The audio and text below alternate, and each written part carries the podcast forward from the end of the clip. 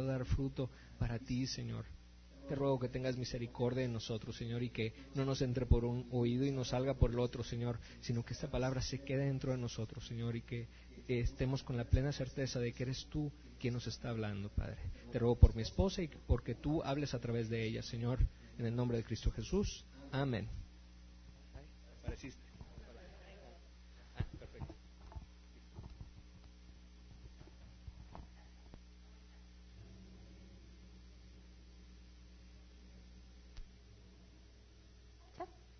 Ahí, ¿verdad? ¿Cómo están? Bueno, pues yo con todo el temor en mi corazón de, del Señor y de que esta palabra que Él ha puesto en mí sea de bendición para ustedes como lo fue para mí. Entonces, si les parece bien, les voy a dar como un adelantito de lo que vamos a ver. Este estudio salió de, de pues todos ustedes hacen su devocional, ¿verdad? Espero. Dios me llevó a hacer mi devocional en primera y segunda de Samuel en estos últimos días, en este último mes y, y fue muy bello porque tú te vas dando cuenta como el, el, buscar a Dios a veces lo hacemos medio desordenadito, ¿verdad? ¿Sí? Y, bueno, seguramente va a dejar algo en ti, pero el ir conociendo paso a paso, por lo menos en esta, en esta parte de, la Biblia que, habla mucho de la vida de David, wow, me fue de tanta bendición que, que, espero que para ustedes es como un resumencito así muy, muy chiquito, pero espero que les sea de bendición, ¿de acuerdo? Y les voy a pedir pongan mucha atención porque les voy a empezar contando una historia, ¿sale? Entonces, no se pierdan ningún detalle, porque, porque de esto va a tratar como todo, todo nuestra, nuestro estudio de hoy, eh, basado en, en, esta historia. Un poquito les voy a adelantar de qué, de qué se trata. El, el, estudio básicamente que hice es porque me impactó muchísimo esta historia y cómo hubo un parteaguas en la vida de David, ¿verdad?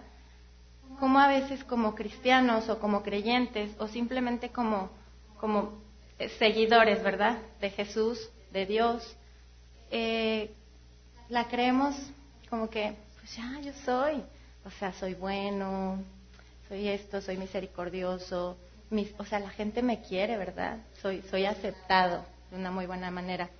Pero realmente para Dios es lo mismo, realmente con Dios nuestra condición es la misma. Bueno, vamos a ver un poquito lo que le pasa a David, ¿de acuerdo? Entonces comenzamos. Dice, ahí lo pueden ir leyendo si se alcanza a ver, ¿sí no? Dice, Jehová envió a Natán a David. Natán era un profeta, ¿verdad? Anteriormente en esta época de, la historia, eh, los reyes eran eh, como muy eh, dados a, a, seguir consejo de los profetas. Dios les hablaba a los reyes y a, las personas en general a través de los profetas. En ese tiempo recordemos que no estaba aún el Espíritu Santo, entonces mucho era a través de los profetas.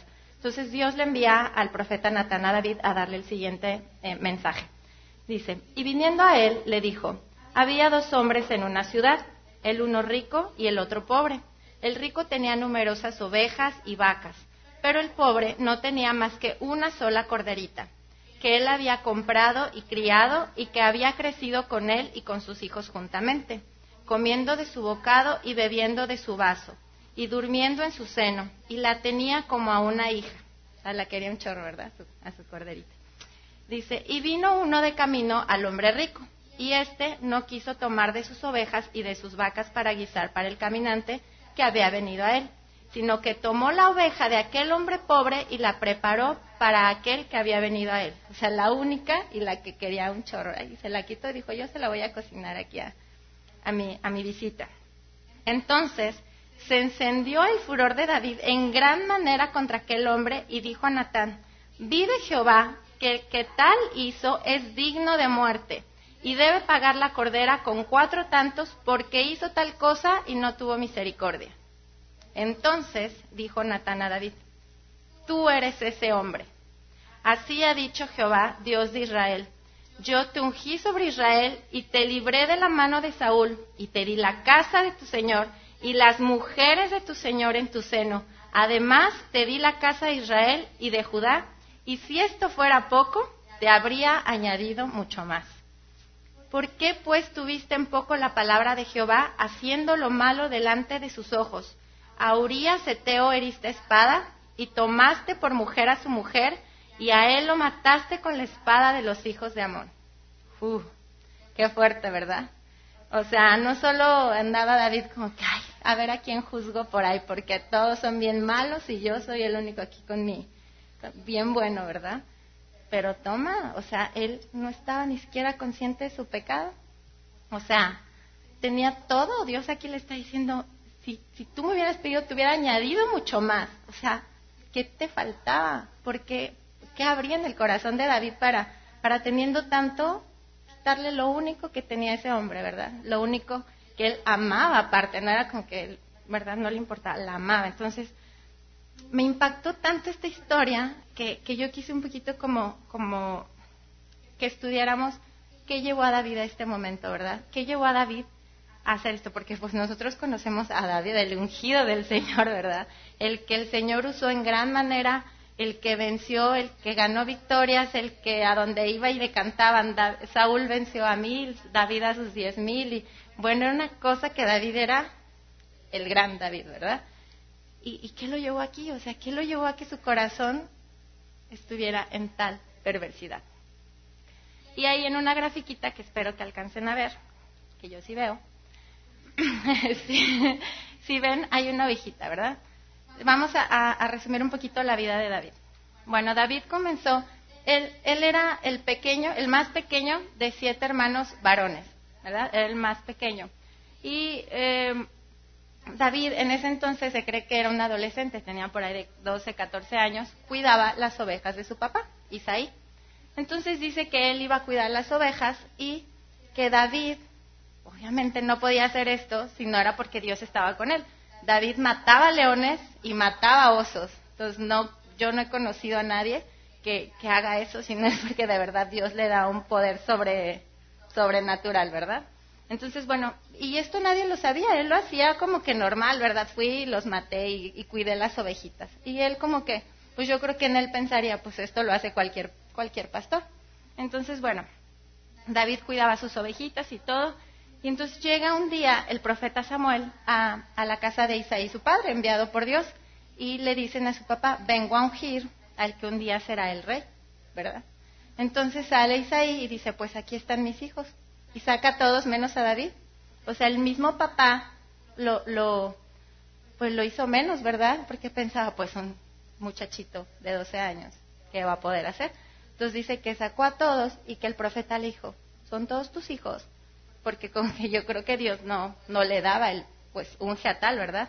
Son todos tus hijos. Dijo, ah, pues por ahí anda otro, el más chiquito. Bueno, y se lo trajeron y dijo, este es.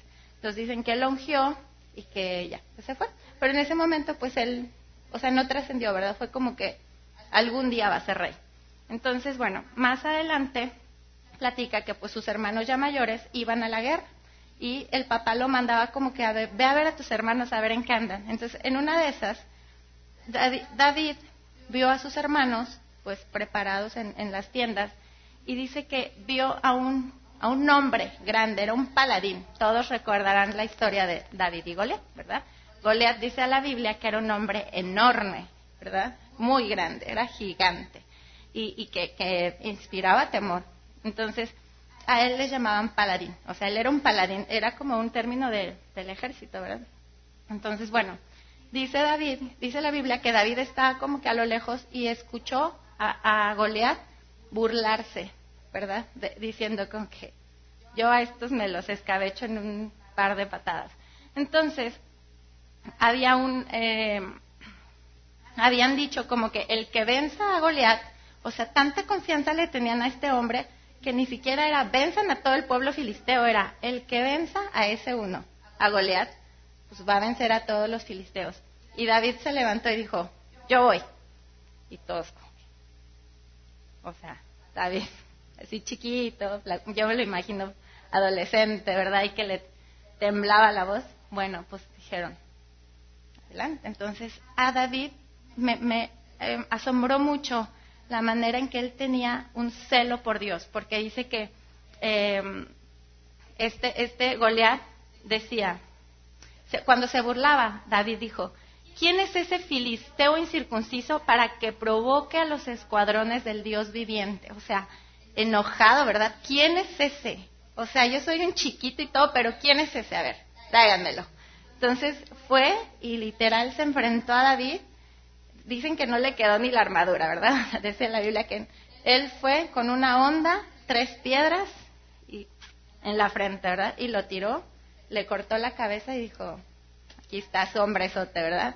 ¿Quién se anda burlando de Dios? Entonces fue como, o sea, para mí eso me hablaba de un hombre que tenía un temor por Dios, un celo por Dios, que, era capaz aún de, de tener su vida en poco, ¿verdad? Porque era como, si no lo hacía Dios, él no iba a poder vencer a un gigante con sus habilidades y, aptitudes físicas, ¿verdad? Entonces, desde aquí como que la gente volteó a ver a David y dijo, a ver, este trae algo, ¿verdad? No es como normal que mate osos y leones y aparte pues mató a Goliat. Entonces, bueno, a partir de aquí él empieza a ganar mucha fama, la gente lo ve y esto ya no le pareció al rey, ¿verdad? Porque en ese tiempo reinaba Saúl. Entonces Saúl empezó a agarrar tal rencor que empezó una persecución encarnecida contra David, o sea, mátenlo, de cuenta. Y aquí empieza una época súper difícil para David, donde tiene que huir de, su, de su pueblo. Dice que vivió en cuevas, que, estaba solo. Llegó a caer en el territorio de los, de los enemigos. O sea, ¿quién en su sano juicio iría a vivir en, la tierra de tu enemigo, verdad? Sabiendo que todo el mundo te conoce y dicen, mátenlo, ¿verdad? Incluso a, a mí me parecía como, ¿qué, pues, ¿qué onda con este David? Porque se, se las ingeniaba para decirle, ¿saben que no? Yo ya soy de los suyos y todo. Pero él en, el fondo de su corazón amaba a su pueblo. Entonces él tuvo que vivir aún negando de alguna manera su lealtad por su pueblo. Y yo me imagino que pues cada David no le daba gusto, ¿verdad? Era como, yo imagino que un momento tan difícil y tan de duelo en su corazón para él, el tener que estar lejos de todo. Entonces, bueno, una vez que, que David eh, obviamente ayudado por el Señor, regresa nuevamente y vence al pueblo otra vez de, los, de los filisteos y, que Dios lo lleva a vencer para ser em, coronado ahora rey de Judá. Dice que, bueno, Saúl seguía este, eh, muy enojado, ¿verdad? Y entonces aquí David ya es rey, ya es hecho rey de Judá. Si se dan cuenta, pues vamos para arriba, ¿verdad? vamos de que vence y Goliat y luego es coronado y bueno, ahora está hasta acá. O sea, David no le falta nada. Dice aquí que es rey, gana todas las batallas, es reconocido por ser justo, juzga a la gente entre Israel, ¿verdad? Los asuntos de la gente. Y me llama mucho la atención que en una parte una mujer dice, es que habla como un mismo ángel de Jehová. O sea, cuando la gente iba a presentar sus casos, literal, oían hablar a Dios a través de David. O sea, para que dijeran que hablaba con un mismo ángel era porque yo creo que el Señor hablaba a través de él. Entonces, imagínense en este punto donde tú conoces a alguien que digas, ese hermano habla de una manera del Señor que, te hace, ¿verdad? Te hace sentir algo. Ese, ese hermano, esa hermana, esa persona tiene al Señor. O sea, tú lo ves así y creo que a David lo veían así. Pero ¿qué estaba pasando realmente en su vida? Dice, bueno, aquí nos quedamos en que está en lo mejor, ¿verdad? En lo, en lo más alto. Y dice que en este tiempo era el tiempo en el que los reyes salían a la guerra. Y pasa algo aquí muy, muy como curioso. Vamos a poner mucha atención en esta parte. Dice que cuando todos los reyes andaban en la guerra, dice, sucedió un día, al caer la tarde, que se levantó David de su lecho y se paseaba sobre el terrado de su casa real y vio desde el terrado a una mujer que se estaba bañando, la cual era muy hermosa. Y envió David a preguntar por aquella mujer y le dijeron, aquella es Betsabé, hija de Leam, mujer de Urías Eteo, y envió David mensajeros y la tomó y vino a él y durmió con ella. O sea, no solo no había ido a la guerra, ¿verdad? Andaba como desocupadito son las 3, 4 de la tarde, me voy a levantar a ver qué, qué encuentro por aquí, ¿verdad? Y en medio de ese ocio o de esa, no sé, estaba desocupado, estaba aburrido, yo no sé si, si ya ni siquiera estaba en la presencia de Dios, que me encanta porque hay un, hay un pastor que, que dice que cuando tú pecas, no es como que de repente das un brinco al pecado, ¿verdad? Así de, ay, pequé. que no, tú diste pasos, ¿verdad? O sea, lo fuiste maquinando, fuiste en tu corazón, o sea, sabías en qué dirección ibas. No era como que de repente, ay, ¿cómo llegué aquí? No. Estamos conscientes de, en qué camino vamos y que vamos directo al pecado. Entonces aquí David yo creo que maquinó un pecado, ¿verdad? La vio, la deseó. Dice que envió a preguntar y le dijeron, esa mujer es esposa de tal. Ah, tráiganmela. O sea, ¿se imagina? De no me importa, yo la quiero. Qué fuerte, ¿no? O sea, habla de un corazón no solo alejado de Dios, o sea, perverso. Y aquí si ven un corazoncito bien negro es porque se veía muy negro el corazón de David, creo, en ese momento, ¿verdad? O sea, no podía, creo que no había bondad en alguien que, que estuviera haciendo eso con plena conciencia.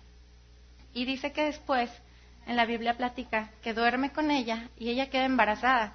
Entonces, que David debe dicho, a ver, vamos a tener que hacer algo, porque pues si su esposo anda en la guerra, pues no sería lo más lógico que la mujer esté embarazada, ¿verdad? Entonces dice que lo manda a traer, manda a traer a uno de sus jefes del ejército y le dice, ¿conoces a Urias? ¿Sí? Bueno, a ese me lo vas a poner hasta enfrente en la próxima batalla para que en el primer entrón ahí quede, ¿verdad? Él sabía de guerra y sabía en qué lugar, o sea, no había manera a que, a que él quedara vivo. O sea, ¿se imaginan a qué punto lo llevó su pecado? O sea, su deseo personal de, de tener a una mujer, ahora estabas viendo de, de matar. O sea, un pecado te lleva, te lleva a otro. Y, y, así nos pasa a nosotros, ¿verdad? No, no puede ser que hagas un pecadito y quede. Entonces, David ya estaba maquinando matar. Y no conforme con eso, dice que antes de, que pasara lo de, lo de que lo fueran a mandar ahí, lo invitó a su casa a cenar, se echaron una copita, yo creo que platicaron, se emborrachó y entonces le dijo, Urias, ahora vete a tu casa. Y este Urias, el esposo de la, de la mujer con la que estuvo David, dice que aún en su borrachez se quedó a la puerta del palacio diciendo, yo, o sea, no me voy de aquí hasta que acabe la guerra. O sea, David estaba viendo la lealtad de este hombre y ni eso movió su corazón. O sea, el hombre plantado ahí diciendo, rey, yo te voy a servir, yo te soy leal. Y él dijo, ¿cómo quiera te voy a matar? O sea, realmente qué había en el corazón de David en, ese momento, ¿verdad? Nada, eh, nada movía su perversidad. Entonces, si ven esas manotas llenas de sangre es porque, o sea, dice la Biblia que, que no es nada más que hagas las cosas, sino que las intenciones de tu corazón, ¿verdad? Aquí literal David ya estaba manchado de la sangre de este hombre, ya era culpable de su muerte. Y no solamente, aquí me llama la atención porque no solamente él fue pecando, o sea, progresivamente, sino que hizo pecar a otros. O sea, vino a traer a este hombre, le dijo, tú vas ahí, lo vas a. Ah, sí, rey. Él era el rey. O sea, él tenía gente a su cargo que él también hizo pecar. Qué fuerte. Nuestro pecado no solamente va a impactarnos a nosotros, va a impactar a la gente que está alrededor nuestro y generalmente esa gente es como la más cercana a nosotros, ¿verdad? Entonces, ¿hasta aquí vamos bien? Bueno, entonces, una vez que, que muere Urias, creo que David ya está en el punto más, perdón, más bajo, ¿verdad? O sea, vimos cómo estuvo en la cúspide y luego cayó. Estamos hablando obviamente de una condición espiritual, ¿verdad? ¿Qué llevaría a David hasta ahí? Vamos a, a, a platicar de tres puntos que, que, Dios me hizo ver muy claramente en esta, en esta historia. Y uno fue que tuvo en poco la palabra de Jehová, que él conocía. Dos, no fue misericordioso, no amó a su prójimo. Y tres, eh, se dejó dominar por su pecado. Y ya con esos, pues ¿para qué quieres más, verdad? Entonces, vamos a ver un poco esto de que tuvo en poco la palabra de Jehová. Es, bien eh, curioso, pero cuando tú le dices a alguien de que, oye, espero que Dios te esté guiando, claro, Claro que estoy siendo guiado por Dios. Y tú, puedes, ah, tú puedes pensar, bueno, pues seguramente andas en rectitud. Pero a lo mejor tú conoces, y es un ejemplo, ¿verdad? A lo mejor vive en concubinato, a lo mejor pues es borracho, a lo mejor. Pero te aseguran con, hasta como ofendidos, ¿verdad? De que, claro que yo ando con Dios, claro que yo quiero a Dios. Y dices, o sea, vámonos por partes. En la Biblia hay por lo menos 600 mandamientos, por lo menos, ¿verdad?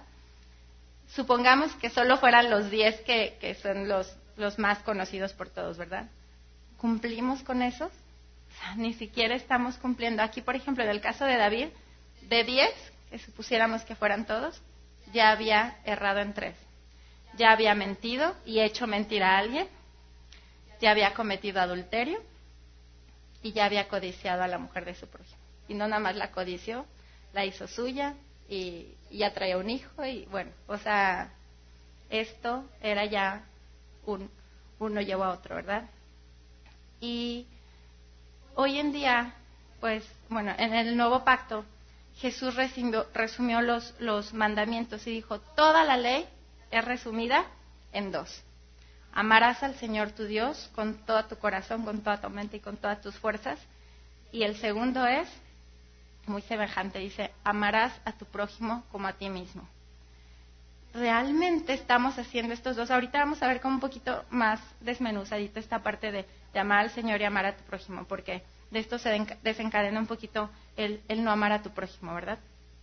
Dice el Señor, el que tiene mis mandamientos y los guarda, ese es el que me ama y será amado por mi Padre y yo, me, yo le amaré y me manifestaré a él. ¿Realmente estamos amando la palabra de Dios? O sea, amar la palabra de Dios no es nada más como que, sí, claro, yo la amo.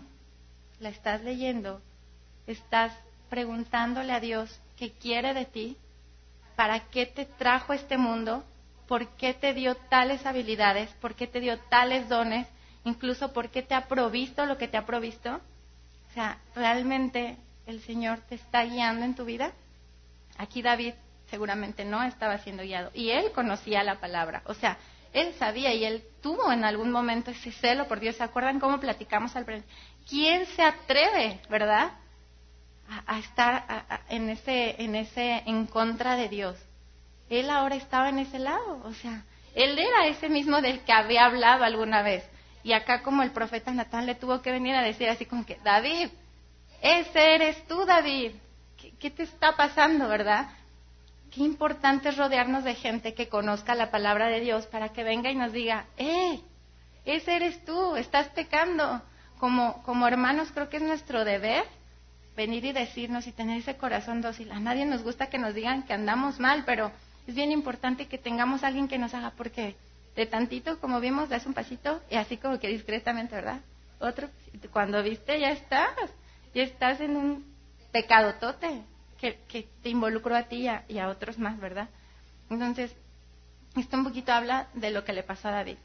No tuvo, no le dio importancia, como que dijo, ay, bien padre la palabra de Dios, pero como quiera me vale, ¿verdad? No me importó. A veces eso hacemos. O sea, aunque nos hagamos los piadosos de que, ay, no, me, ay, Señor, me hablo un chorro.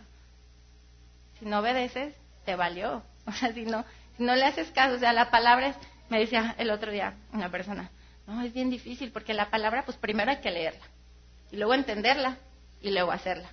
Exacto. O sea, tienes los pasos bien claros, ¿por qué no lo haces, verdad? Entonces, esto es lo que nos está pasando, o sea, ni la leemos, ni la entendemos, y menos la llevamos a la práctica. Entonces, esta es una parte en la que a David le falló. Y, y, es bien importante que vayamos aprendiendo de cómo nos suena, nos suena en nuestra vida. Dos, dejarse dominar por algún pecado. Para este momento, David ya se había dejado dominar por varios, ¿verdad? Por homicidio, por egoísmo, por mentira, yo le metería un robar, porque realmente hasta se trajo algo que no era suyo, ¿verdad? Una mujer que no era suyo, una ambición, o sea, teniendo tanto, ambicionó esa ovejita, ¿verdad? Fue envidioso, farro, o sea, a mí me habla de cómo David, imagínense qué tan poco valor le dio a una vida que dijo, es un hombre, mátenlo. O sea, no amó a Urias porque lo mandó a matar, no amó a Betsabé tampoco, o sea, vamos a decir, no, no un amor de, de, pareja, ¿verdad? No la amó como persona porque sabía que al acostarse con ella la iba a deshonrar. Y tampoco amó eso, o sea, dijo, o sea, ya si la destierra, la pedrea, ¿no? ¿Verdad? O ¿A mí qué? ¿Verdad? Entonces, aquí ya había caído en un punto tal que, que, bueno, o sea, tú dices, David, ¿dónde está el hombre conforme al corazón de Dios? Wow. Esto, esto, estos pecadotes que ven ahí este, vienen de Proverbios 6:16, donde habla Dios de, esas seis cosas que aborrece Jehová, y aún siete, dice. De, Gálatas, donde dice los frutos de la carne, ¿verdad? Cuando no andamos en el Espíritu, pues andamos en nuestra carne y en nuestros deseos y pasiones. y de Corintios, de Corintios 6, 9 y 10.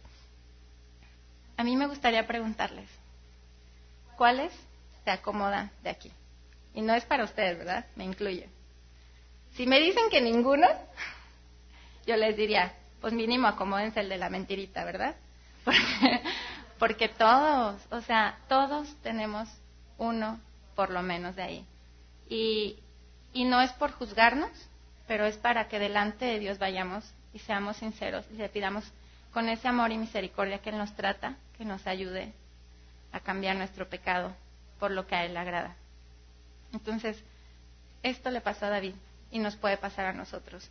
Te dejas dominar por algún pecado y te va a llevar a otros. es como que me imagino que una pelotita que, le pega a otra y, va, ¿verdad? Como que va activando otras, porque no puede quedarse una, persona con un pecadito toda su vida guardadito y, y que no, no haga nada, ¿verdad? Entonces, aquí vamos a ver dos partes del pecado. Esta palabra de Jeremías es bien fuerte y creo que nos puede estar pasando a muchos. Dice, ¿de verdad piensan que pueden robar, matar, cometer adulterio, mentir y quemar incienso a Baal y a los otros nuevos dioses que tienen y luego venir y presentarse delante de mí al templo y decir, estamos a salvo? Solo para irse a cometer nuevamente las mismas maldades. Es como diciendo Dios, ¿de verdad? ¿De verdad piensa? O sea, que, me gusta que vengan a la iglesia y se sienten y, ay, soy salvo porque Jesús me salvó. Y después se vayan y sigan su vida igual. ¿De verdad piensan que pueden hacer eso? Creo que el Señor tiene un dolor en su corazón cuando nos comportamos así de cínicos, diría yo. Porque que, a mí, yo me pregunto a veces, y creo que no sé ustedes, ¿verdad? Pero yo sí he caído en algún punto de decir, de que, ay, hermano, ¿verdad? Y vienes enojado a la iglesia y llegas, ay, amén, Dios te bendiga. O sea, Dios sabe cómo vienes en realidad. Dios sabe de dónde vienes, qué hiciste, qué pensaste, qué sentiste. ¿Quién más tendría que darnos temor? Como que esta palabra en todo, en todo el estudio la vamos a ir un chorro. Temor. Temor. ¿Quién más te puede dar temor que Dios? O sea, el que menos te debe importar es tu hermano. Así que, que si ya me vio enojado, que si ya me vio envidioso, que si ya me vio. El Señor te está importando. El Señor te está dando ese temor. Vamos a, a decir esto. Dice la palabra que el Señor, su voz suena como trueno. ¿Han oído un trueno de esos que pasaron hace unos días que de verdad te estremece y decías, si le cae uno en mi casa ya quedé, ¿verdad? De esos truenos. Dice que el Señor tiene una voz de trueno que hace simbrar la tierra, las montañas, que, o sea, como un rugir, dice. O sea, ese mismo, ese mismo Dios te puede, mira, o sea, aniquilar en un momento. Pero ese mismo Dios, dice la palabra, que hace salir el sol sobre malos y sobre buenos, que te creó en el vientre de tu madre, que te protege, que pone, o sea, que sus ángeles te están guardando. ¿Eso no te da temor? O sea, decir, es un Dios indescriptible, grande, poderoso, majestuoso. Ese Dios es el que me debe dar temor, ofender. Antes que a mi hermano, antes que a mi esposo, antes que... es a Dios. Porque así como es un Dios fuerte y justo y que viene a ira y que castiga, es un Dios misericordioso y bueno y fiel y fuerte y poderoso. ¿Qué Dios estamos nosotros eh, digamos que hacia qué Dios nos estamos dejando ir, ¿verdad? O sea, ¿quién es ese Dios que nos da temor? Pues creo que es muy fácil que te dé miedo a alguien que te pueda hacer daño. Realmente tienes ese temor de ofender a aquel que te ha dado la vida, aquel que, que o sea, que tú vas y dices, Señor, por favor, bendíceme, guárdame todo. Ese mismo Señor es el que te debe de dar temor. O sea, estás viniendo a un Señor, es como que yo me imaginaba a alguien con que te cachan robando algo, o sea, que te da mucha vergüenza. Imagínense ir con delante de Dios con que, ay Señor, bendíceme, cuando te está viendo así, nos avergonzamos, o sea, al ir con ese Señor, o sea, a mí, yo pienso, me debería de dar vergüenza a veces hasta decir, ay Señor, ¿por qué me pasa eso? O sea, no, el Señor nos conoce tanto que Él quiere que andemos en rectitud delante de Él. Y aquí en esta parte de Proverbios y de Job me encanta porque el Señor dice, sí, soy un Dios que no me gusta el pecado y que me enoja y me hastía. En una palabra dice como que ya estoy como hastiado de ese pecado. Dice Dios en Proverbios 16:6, con misericordia y verdad se corrige el pecado y con el temor de Jehová los hombres se apartan del mal. ¿Qué te aparta del pecado? Teme a Dios, teme a ese Dios del cual hoy estamos hablando, ¿verdad? Que es justo, que es bueno, que es misericordioso, pero también te castiga y te castiga porque dice la Biblia que te quiere como a un hijo.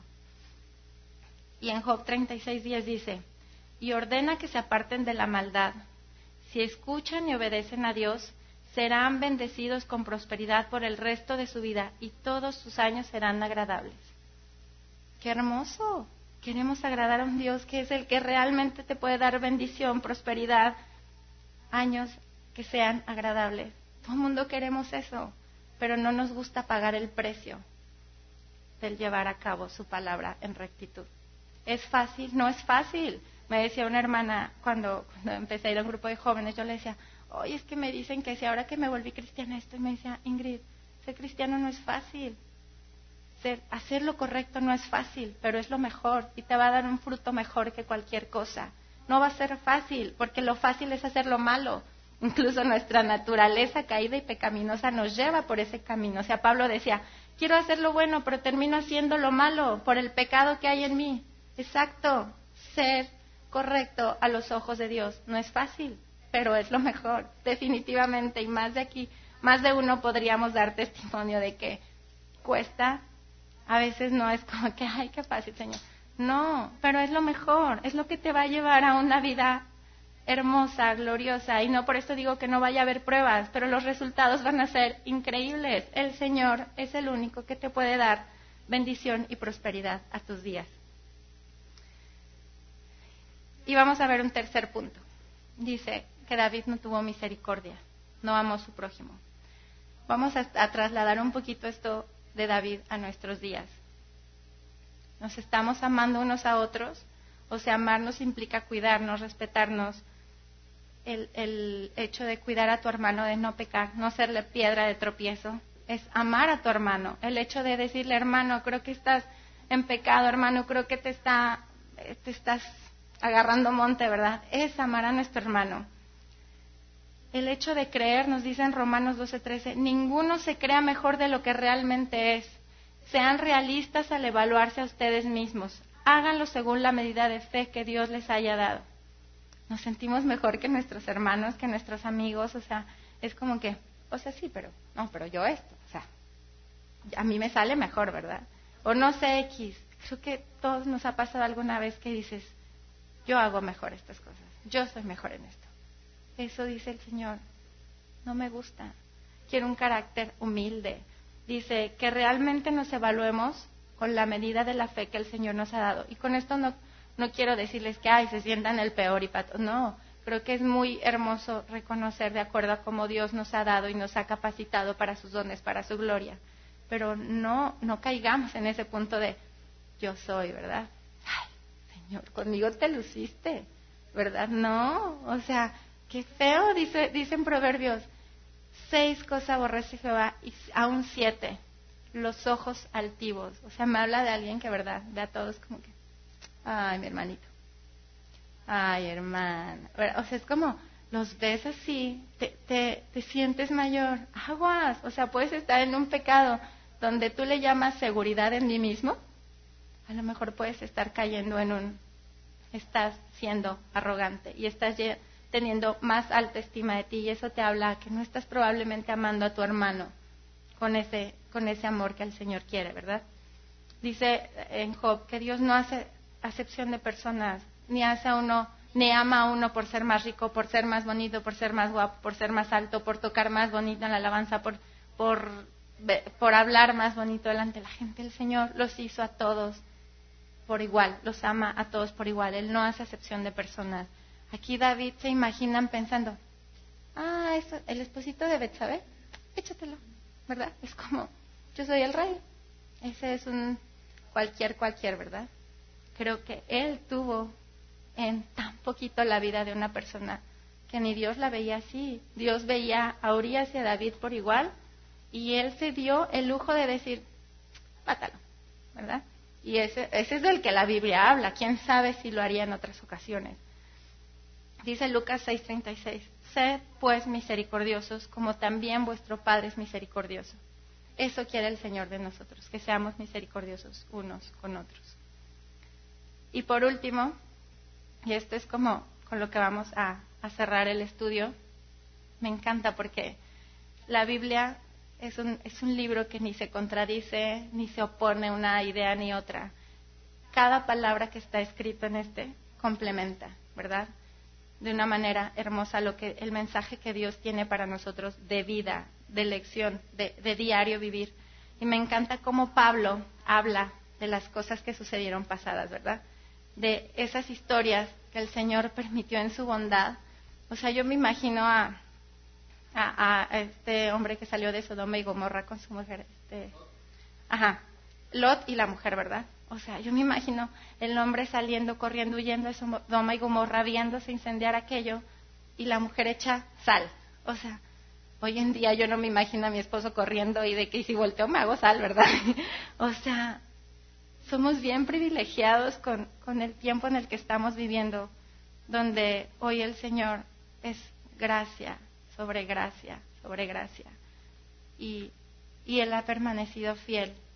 Pero ¿hasta cuándo? ¿Hasta cuándo tentaremos al Señor? O sea, ¿hasta cuándo andaremos así como que un pecadito, otro pecadito? Ay, Señor, ay, ¿cuál es otro? O sea, ay. ¿hasta cuándo, verdad? Y, y todos creo que cuando hemos, le hemos dicho a Dios, Señor, que no te gusta de mí, Señor, ¿qué quieres que cambie? El Señor es muy claro. Cuando Él ya vino a tu vida, Él te lo reveló y Él ya te dijo. no nos podemos hacer con no, fíjate que, que no sé, yo creo que soy así, así me gusta, así me, hay mucha gente que dice, así me hizo Dios, o sea, ¿por qué voy a cambiar si Él así me hizo? No, el Señor quiere algo en nosotros que implica un cambio, implica un esfuerzo, implica un arrepentimiento.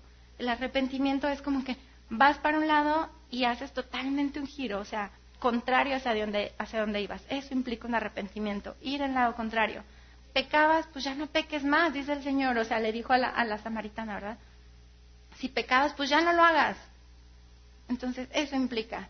Y me encanta aquí Pablo lo que dice. Pongan mucha atención, por favor, porque aquí Pablo habla como de, de todo aquello que se cuenta en la Biblia que ya pasaron. Dice, mas estas cosas sucedieron como ejemplos para nosotros para que no codiciemos cosas malas como ellos codiciaron, ni seáis idólatras como algunos de ellos.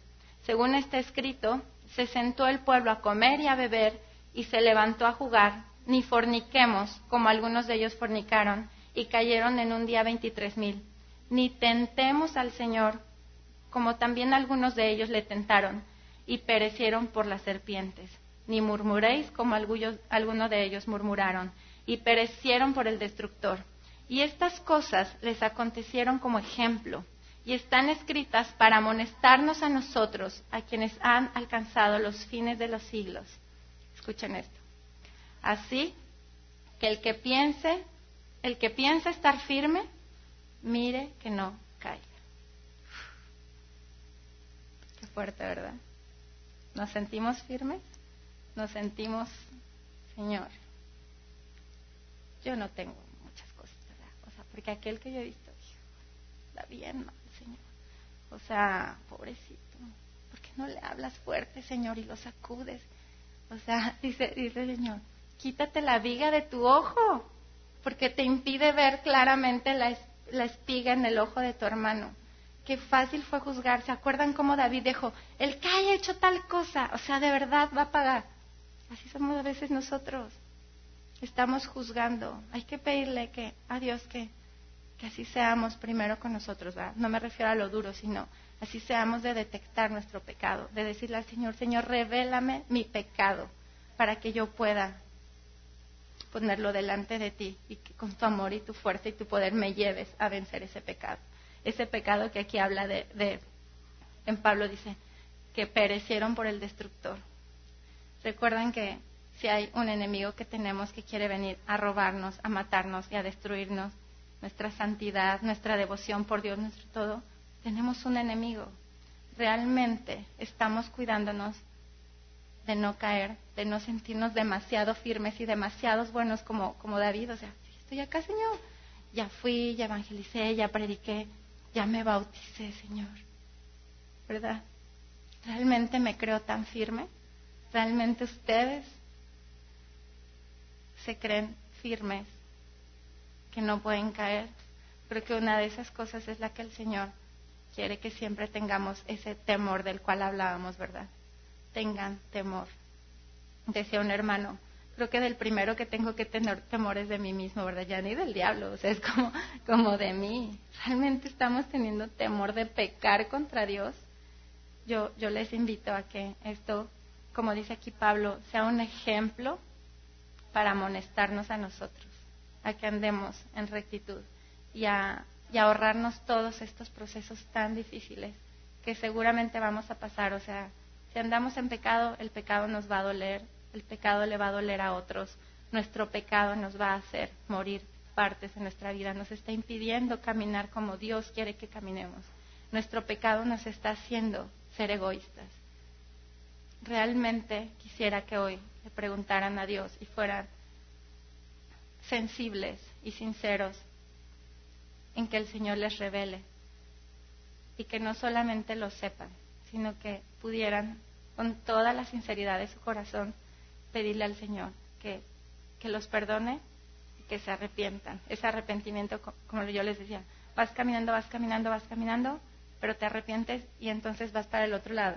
Ya no puedes ir en, en, el sentido de donde te arrepientes de ir, ¿verdad? Así que el que robaba no robe más, el que, el que fornicaba ya no fornique más, el que, ¿verdad? O sea, estás emborrachándote, estás engañando a tu esposa, estás viendo pornografía, te estás drogando, arrepiéntete y ve para el lado contrario.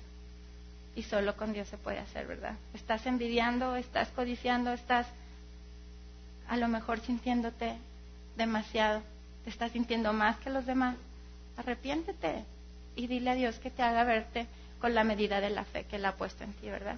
Entonces, no sé si les parezca que hagamos una oración que el Señor nos, nos revele y nos ayude a tener ese arrepentimiento genuino para agradarle a aquel que es el rey de todo el universo, aquel que venció, que dio a su Hijo por nosotros, en paga por nuestro pecado, porque hoy en día no tenemos que hacer nada más que pedirle, Señor, por favor, vive en mí, sé mi Salvador y, y te acepto. Quiero que seas tú el que gobierne mi vida. ¿verdad? No yo, ni Satanás, ni mis deseos, ni mis pecados.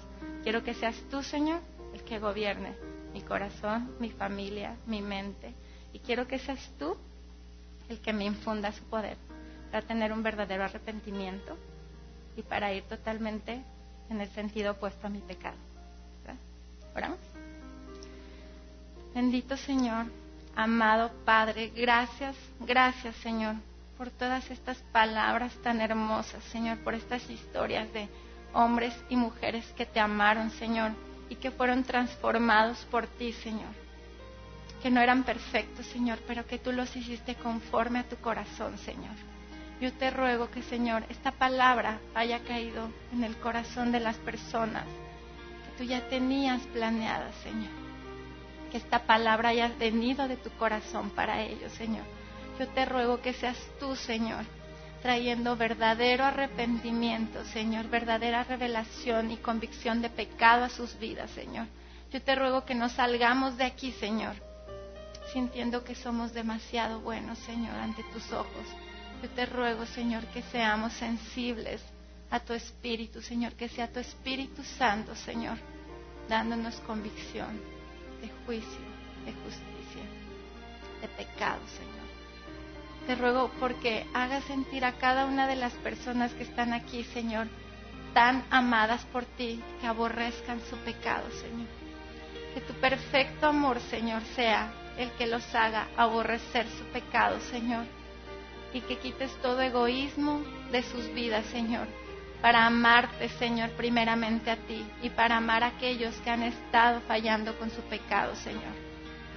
Te ruego que nos convenza, Señor, a cada uno que seamos realmente libres del pecado, porque dice tu palabra que el que sirve al pecado, esclavo es del pecado. Señor, te ruego que en esta tarde tú traigas libertad, Señor, a aquellas personas que no han podido ser libres de ese pecado, Señor, que tú conoces, que tú sabes el nombre, Señor. Te ruego que de aquí salgan personas, hombres y mujeres libres, Señor. Libres por tu amor, por tu misericordia y por la preciosa sangre de tu Hijo que fue quien lo hizo, Señor. Te doy tantas gracias, amado Señor, por tu amor, por tu poder y tu misericordia, Señor. Gracias, amado Señor, por la vida de estos hombres y mujeres que un día vivieron en ti, en tu camino, Señor, y que hoy seamos sabios para aprender de ellos, Señor. Gracias por este tiempo en el que nos permites hablar libremente de ti, Señor, y predicar tu palabra, Señor, a cada uno de los que quiere venir a ti, Señor. En el nombre de tu Hijo Jesús. Amén, Señor.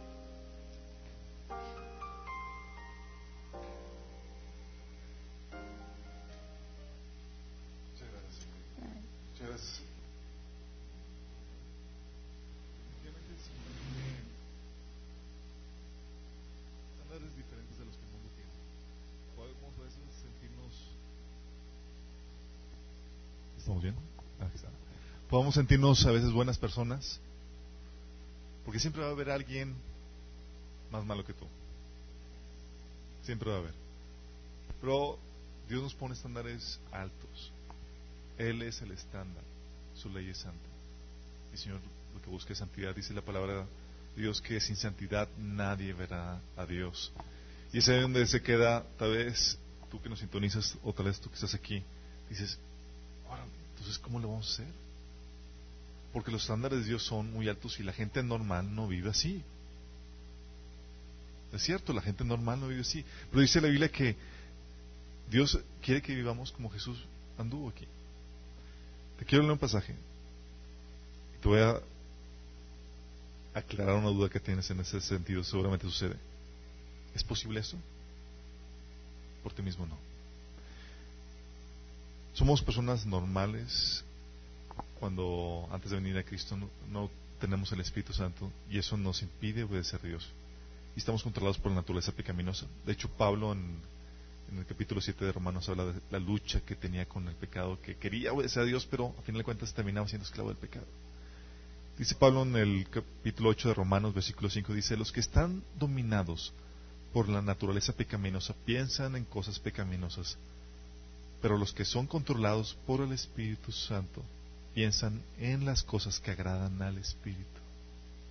Por lo tanto, permitir que la naturaleza pecaminosa les controle la mente lleva a la muerte. Pero permitir que el Espíritu les controle la mente lleva a la vida y a la paz. Pues la naturaleza pecaminosa es enemiga de Dios siempre. Nunca obedeció las leyes de Dios y jamás lo hará. Por eso los que todavía viven bajo el dominio de la naturaleza pe pecaminosa nunca pueden agradar a Dios. Es ahí la problemática. Tenemos naturaleza pecaminosa. ¿Cómo muere? Es lo que dice aquí. Pero ustedes, aquí hablando a los cristianos, no están dominados por su naturaleza pecaminosa. Son controlados por el Espíritu si el Espíritu de Dios vive en ustedes. Señor aquí nos da la respuesta para poder vencer la naturaleza pecaminosa. Por tus propias fuerzas jamás lo vas a lograr, jamás lo vas a hacer. Ese pecado que te dices, oye, los estándares son imposibles de alcanzar, sí, por tus propias fuerzas son imposibles. Cuando Jesús despidió al joven rico, los discípulos quedaron asombrados y decían, Señor, entonces ¿quién será salvo? Para el hombre es imposible. Pero para Dios todo es posible. Y lo que el Señor te hace te hace una invitación es a que te rindas. La religión te dice, échale ganas, tú puedes en tus propias fuerzas. Pero el Señor te dice, ríndete. Necesitas ayuda. Necesitas salvación. Y si quieres rendirte, ahora quieres buscar la salvación de Dios, porque la salvación no solamente incluye el perdón de pecados y la vida eterna, incluye el poder para que puedas vivir la vida que Él te pide que hagas. Ingrid nos acaba de dar una idea de cómo los grandes hombres de Dios cayeron. Tenían, estaban ungidos y todo eso. ¿Qué sería del hombre normal sin el Espíritu Santo? Entonces, si quieres, si tú no has entregado tu vida a Cristo, si todavía no has rendido tu vida al Señor, si todavía estás luchando con actos religiosos, con rituales, con tus propias fuerzas, y no has dicho, ¿sabes qué? De nada sirve eso. Necesito arrepentirme y aceptar lo que Jesús hizo por mí. Necesito recibir el Espíritu Santo. Necesito recibir el Espíritu de Dios. Fíjate lo que dice. Y recuerdan que los que no tienen al Espíritu de Cristo en ellos, de ninguna manera pertenecen a Él. Esa es la invitación, que puedas recibir el Espíritu de Cristo. Y si no lo has hecho, puedes hacerlo. Dice la Biblia que todo aquel que invoque en el nombre de, de Dios será salvo. Entonces, te invitamos a que hagas una pequeña oración ahí donde invoques el nombre de Jesús, donde le pides que te perdone y donde te rindes a Él y le pides que te salve. La única manera para poder vivir el estándar de santidad que Él te pide. ¿Sí? Voy ya en esta oración, si tú quieres hacerlo. Y puedes decirle, Señor Jesús, hoy me rindo ante ti. Reconozco que mis fuerzas jamás podré agradarte. Soy esclavo del pecado. Hoy te pido que me perdones, que me liberes, que me salves. Quiero que me des tu Espíritu Santo, porque sin Él no puedo vivir la vida santa que tú me pides. Yo creo que moriste por mí en la cruz y que resucitaste. Yo acepto ese perdón de pecados que tú me das gratuitamente. Te acepto como mi Señor y Salvador. Amén. Si tú hiciste esta oración, va más allá de una oración. Hay que recibir al mismo Espíritu de Dios, el cual te da el poder para vivir el estándar que Dios está pidiendo. Los que estamos, a los que ya lo hemos recibido, activemos ese poder, por favor. No nos confiemos. Sí, ya vimos lo que pasó con David. Ya vimos lo que nos acaba de compartir nuestra hermana Ingrid. Que piensa estar firme. Mire que no caiga. Aunque tengamos el Espíritu Santo, se nos enseña a velar. Porque el adversario está como el león rugiente. Te puede devorar. Entonces estamos alerta. Sí, que si hacemos lo que está en nuestra parte, no caeremos. Y aquel que es poderoso para fortalecernos, establecernos, nos afirme y podamos seguir diciendo bendición a más gente. Déjame orar por ustedes y despedirlos, chicos. Padre, te que bendiga, Señor, aquí a todos los que vinieron, Padre. Te que tú los lleves con paz. Te que los llenes de gozo, Señor, sabiendo que tienen la salvación y que tienen el poder para agradarte, Señor, por medio de tu Espíritu Santo. Tenemos que, Señor, podamos vivir vidas llenas de fruto para ti, Señor. Que estemos alertas de las chances del enemigo, Señor. No permitas que, que caigamos, Señor, como esos grandes que cayeron, sino que aprendamos de sus errores. Que aprendamos en cabeza ajena, Señor. Porque para eso tú nos, nos diste tu palabra, Señor, para que podamos aprender de todo eso, Señor. Que podamos estar siempre alertas, Señor, agradándote siempre. Viviendo vidas para ti, Señor. Bendigo esta congregación, Padre y a todos los que nos sintonizan. En nombre de Jesús. Amén. Si tienen alguna duda con respecto a nosotros, lo que hacemos, las reuniones en casa, nos pueden acercarse a nosotros que tienen un café o conmigo. Sí, chicos, al final.